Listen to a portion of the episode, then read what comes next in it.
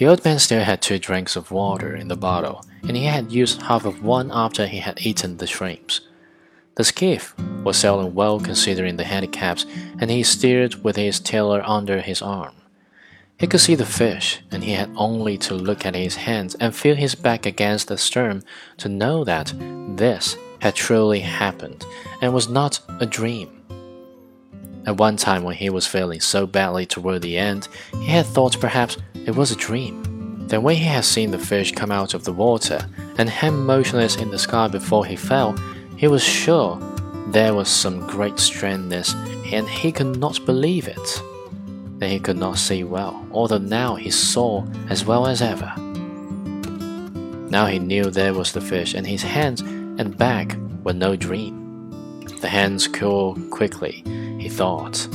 I will let them clean, and the salt water will heal them. The dark water of the true Gulf is the greatest healer that there is.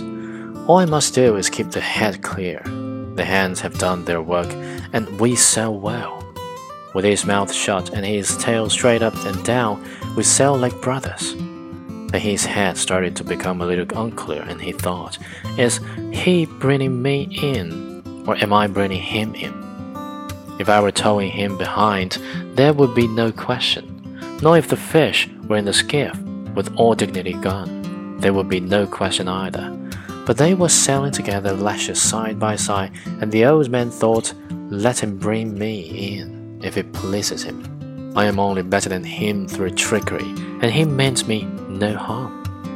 They sailed well, and the old man soaked his hands in the salt water and tried to keep his head clear.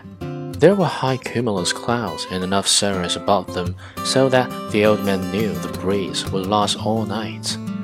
The old man looked at the fish constantly to make sure it was true. It was an hour before the first shock hit him,